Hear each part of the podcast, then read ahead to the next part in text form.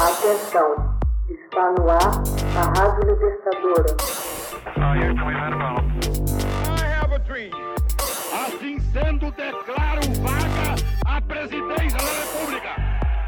Começa agora o Hoje na História de Ópera Mundi. Hoje na História, 31 de janeiro de 1974, morre Samuel Goldwyn, pioneiro da indústria cinematográfica. Em 31 de janeiro de 1974, o pioneiro da indústria cinematográfica de Hollywood, Samuel Goldwyn, morreu durante o sono aos 91 anos em sua mansão em Los Angeles. Nascido Samuel Gelbfis em Varsóvia, Polônia, Goldwyn deixou o país aos 11 anos, viajando para a Inglaterra e mais tarde para Nova York, onde trabalhou em uma fábrica de luvas. Ele ascendeu ao ponto de passar a ser sócio da empresa ao completar 25 anos. Com a chegada aos Estados Unidos, ele adotou o nome de Samuel Goldfish, o mais próximo que se entendeu ser de um nome judaico. Após se casar com Blanche Lask em 1910, associou-se anos depois a seu cunhado, o produtor de espetáculos de vaudeville, Jess Lask. Juntos fundaram a Jess Lask Feature Play Company.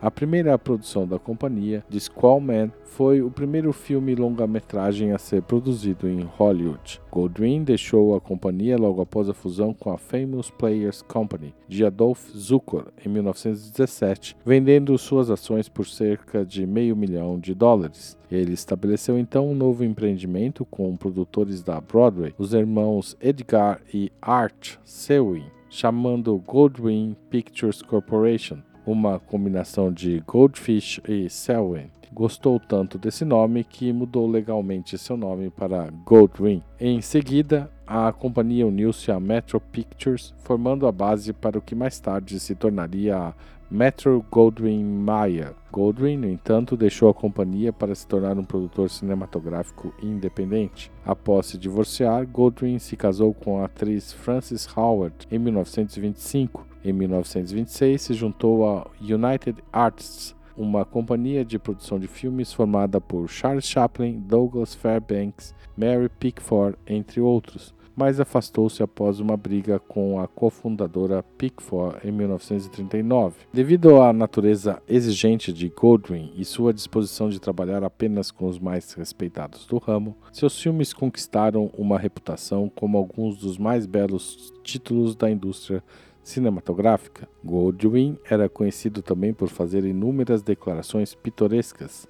Dois dos mais famosos exemplos repetidos ao longo do ano foram Inclua-me fora disso e Quero lhe dizer em duas palavras: Impossível. Se destacaram na carreira de Goldwyn os filmes Fogo de Outono de 1936, O Morro dos Ventos Uivantes de 1939, Pérfida de 1941 e Os Melhores Anos de Nossas Vidas de 1946, com o qual Goldwyn ganhou seu primeiro Oscar de melhor filme, além de outras seis estatuetas. Em 1959, aos 78 anos, Goldwyn voltou de sua aposentadoria para produzir seu último filme, Pog and Bess. Dez anos depois, sofreu um severo acidente vascular cerebral que o deixou parcialmente paralisado. O New York Times publicou um obituário considerando Goldwyn uma lenda de Hollywood um produtor cinematográfico cujos filmes, sempre criados com visão de grandiosidade, foram notáveis por suas características, gosto e qualidade. Hoje na história, texto original de Max Altman.